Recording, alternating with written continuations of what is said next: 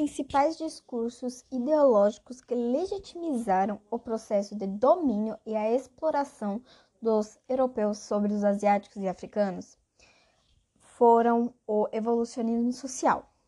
Tal teoria se classificava as, sociedades né, em três etapas evolutivas. A primeira era os bárbaros, a segunda, os primitivos e a terceira, os civilizados.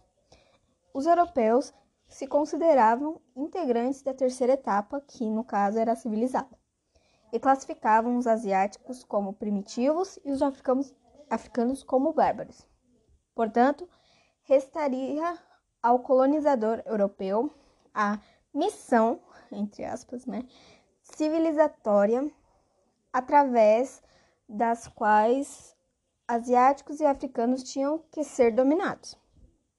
Sendo assim, estariam estes assimilando a cultura europeia, podendo ascender as etapas de evolução da sociedade e alcançar o estágio de civilização. O domínio colonial, a conquista e a submissão de continentes inteiros foram legal e moralmente aceitos. Desse modo, os europeus tinham o dever de fazer tais sociedades evoluírem. O darwinismo social se caracterizou como outra teoria que legitimizou o discurso ideológico europeu para dominar os outros continentes.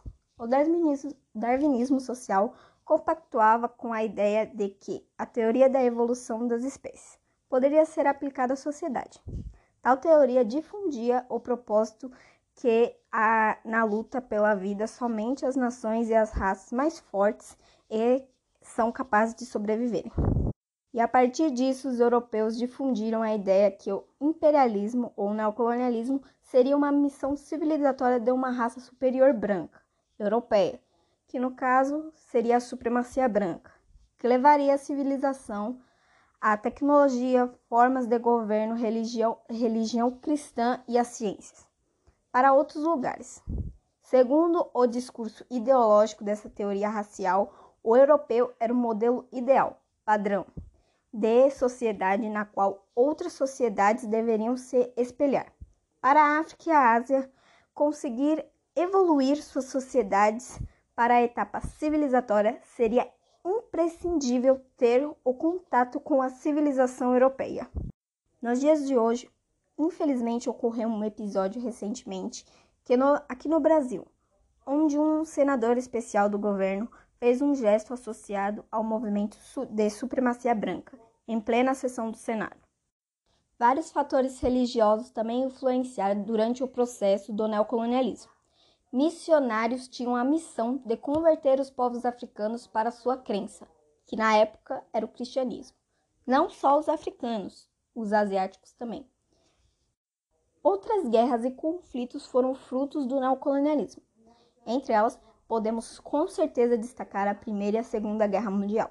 O imperialismo foi com certeza o responsável por uma total desestruturação das culturas africanas e asiáticas. Na atualidade, vemos que as guerras civis e os problemas socioeconômicos dessas regiões, das regiões dominadas têm íntima relação com a ação do imperialista. Bom, e é isso. Se você ficou curioso por mais, por favor, se inscreva aqui no meu podcast, deixe o like. Até o próximo. Tchau! Yeah. Let me explain. I cannot do this in just in a day. 이렇게 don't 너에게 갈래. I know that you will be feeling the same. 여보지 말해. 아니 Monday. 시간이 부족해도 we just keep moving along. I just had to make you a song. Even your side imagine. I don't wanna waste your time.